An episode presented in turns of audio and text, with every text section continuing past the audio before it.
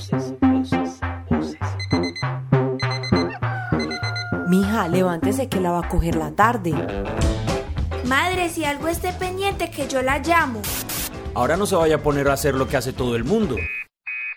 Venga, porque más bien no nos sentamos a hablar. Voces familiares, historias de la cotidianidad familiar y su entorno. Voces, voces, voces, voces, voces.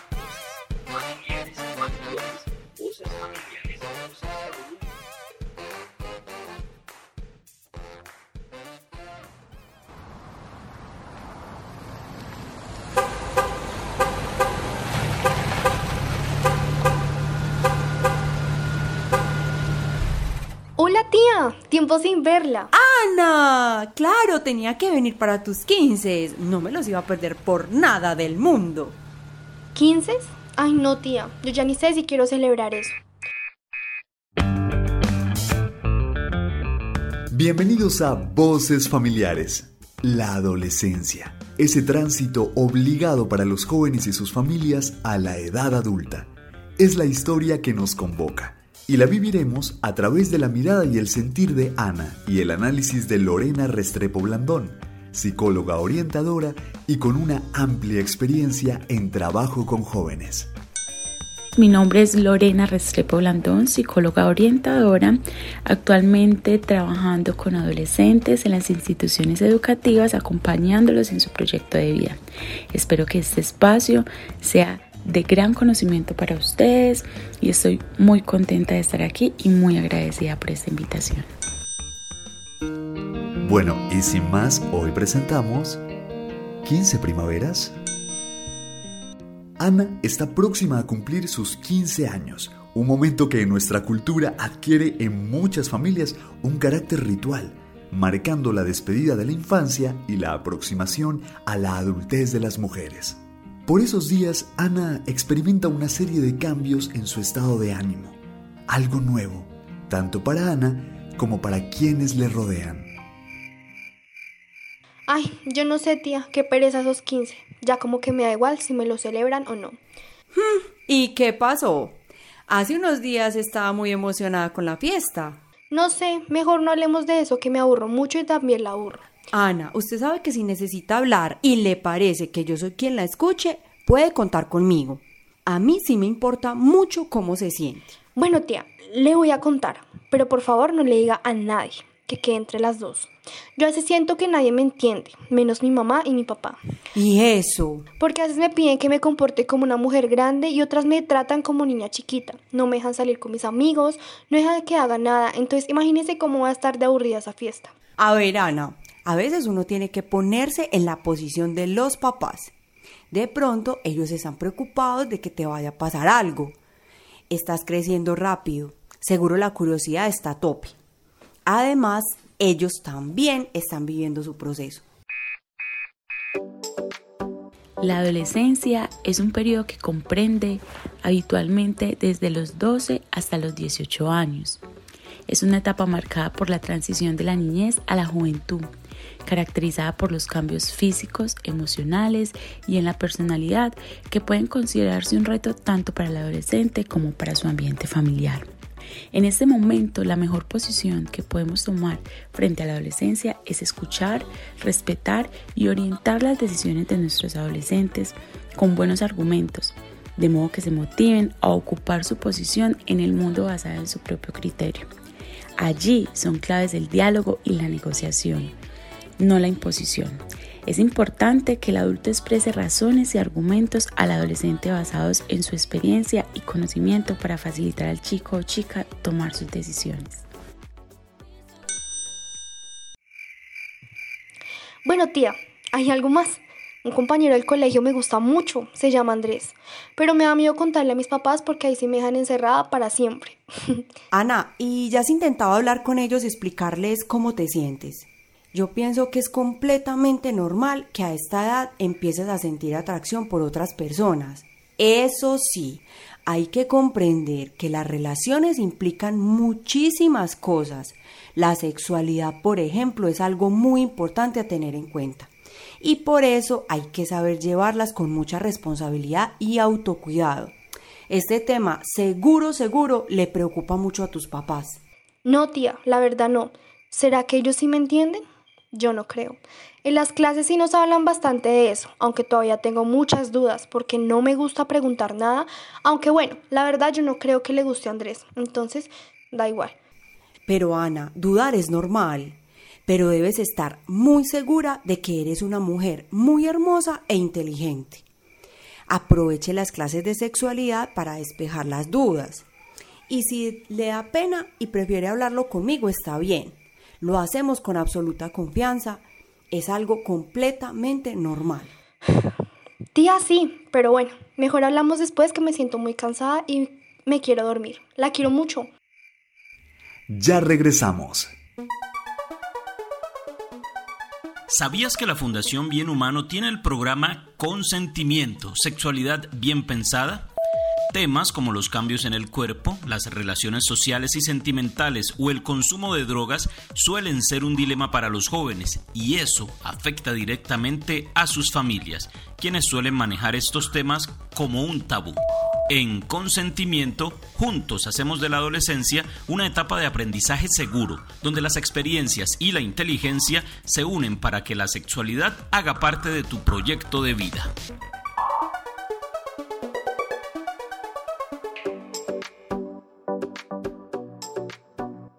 Como padre, madre, familiar o acudiente del adolescente, adoptar una posición de amor.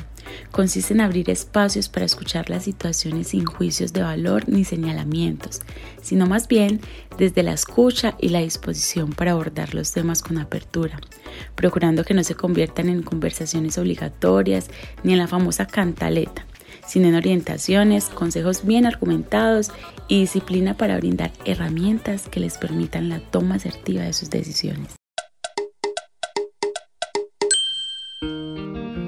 Después de permanecer por un rato en su habitación, Ana tiene una fuerte discusión con su madre, Milena, que termina en una conversación con Camila como mediadora.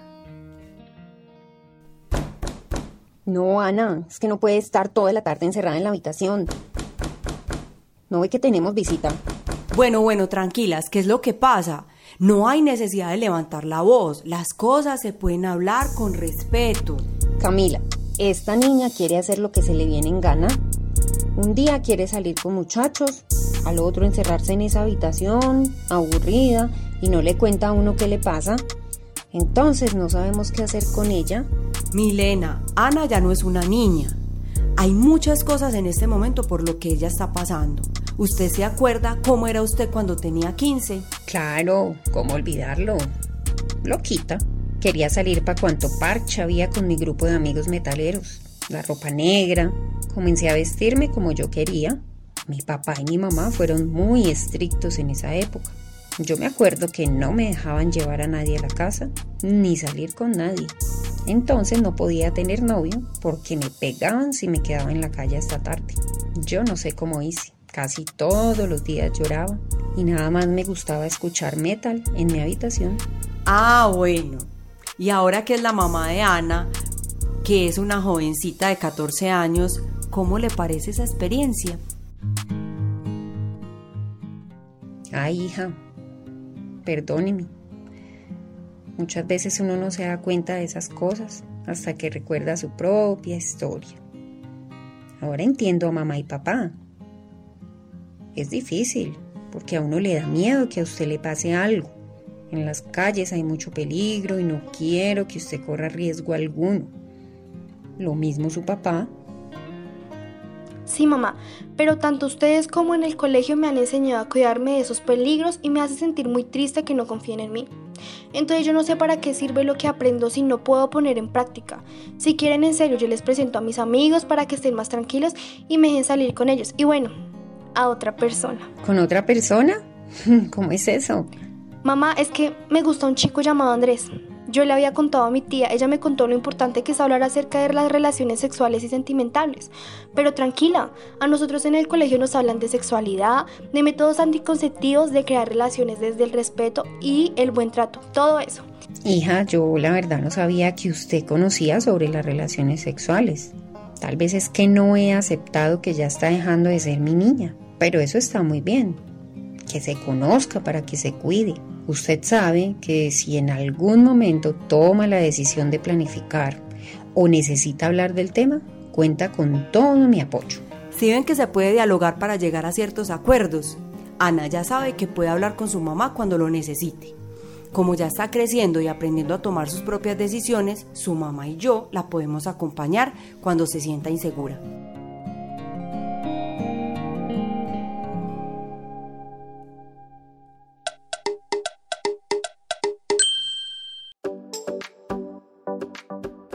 En ocasiones, la adolescencia de los hijos se convierte en una etapa angustiante para los padres o acudientes, por lo que se toman medidas prohibitivas como respuesta ante los posibles peligros que pueda traer consigo el mundo.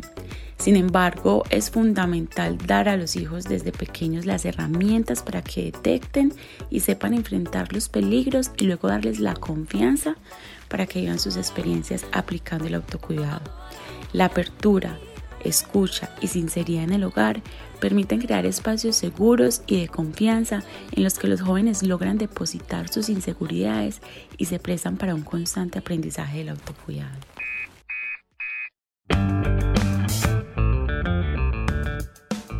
Más tarde, llega a casa Fernando, padre de Ana, y se une a la conversación. Hola a todas, ¿cómo están? Hola, pa. ¿Qué pasó? Hmm, venga para acá, Fernando, que estamos hablando de temas muy importantes. ¿Con Ana? Ana decidió hablar. Sí, señor. Hemos sido muy estrictos con ella y siento que no merece eso. Merece que le demos más confianza para que pueda vivir su juventud, tomar buenas decisiones y tener buenas experiencias. ¿Usted se acuerda cómo era a los 15 años? Mejor no hablemos de todas las veces que me escapé de mi casa para verme con mi novia. Ah, bueno. ¿A usted le gustaría que Ana se nos escape? Su mamá tiene razón, perdón por eso. Pero venga, ¿cómo así que usted tiene novio y no sabíamos nada? Papá, no tengo novio todavía. Pero bueno, me alegra saber que de alguna forma ustedes me entienden un poquito por lo que vivieron en su adolescencia. Ahora sí, ¿me van a dejar salir? Bueno, hija, pero con un par de condiciones. Debemos saber con quiénes y en dónde va a estar. Pues además reportarse por WhatsApp para saber que está bien.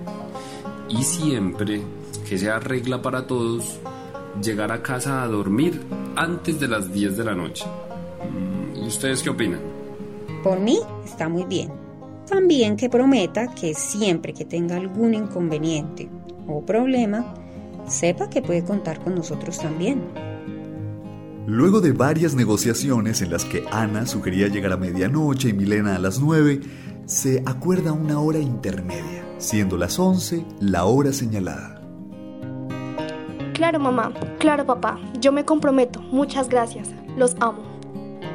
Bueno muchachos, ya que todo comienza a solucionarse un poco, propongo que se converse más seguido sobre estos temas entre ustedes. Y bueno, ya que todos estamos contentos con estos acuerdos, sigamos preparando los 15 de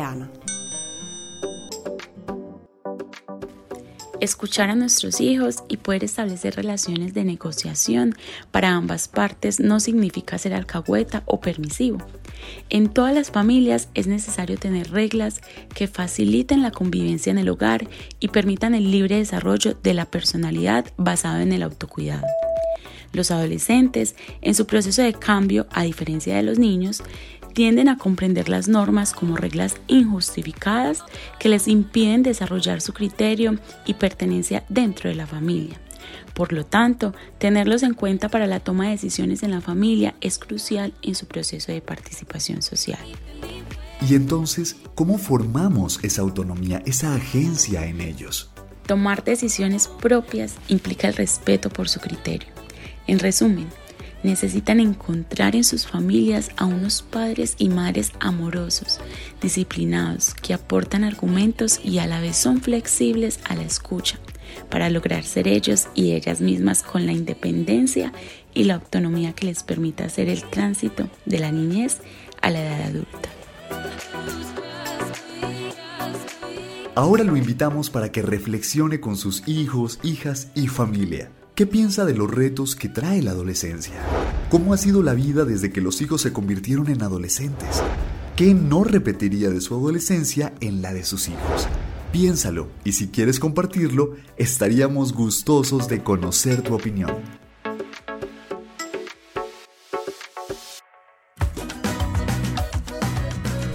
Familiares es una realización de la Fundación Bien Humano con el apoyo de la Fundación Bolívar da Vivienda y la Fundación Fraternidad Medellín.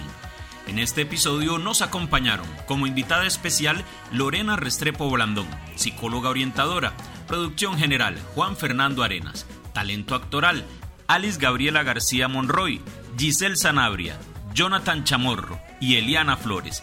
Narración Jo Urbano. Si deseas volver a escuchar este capítulo o acceder a otros nuevos, no dudes en buscarnos en Spotify o la que sea tu plataforma de podcast favorita. O si crees que es más fácil, escríbenos al 314-892-0513 y con gusto te haremos llegar por WhatsApp un nuevo episodio cada semana. Es todo por ahora, los esperamos en un próximo capítulo que de seguro te resultará familiar.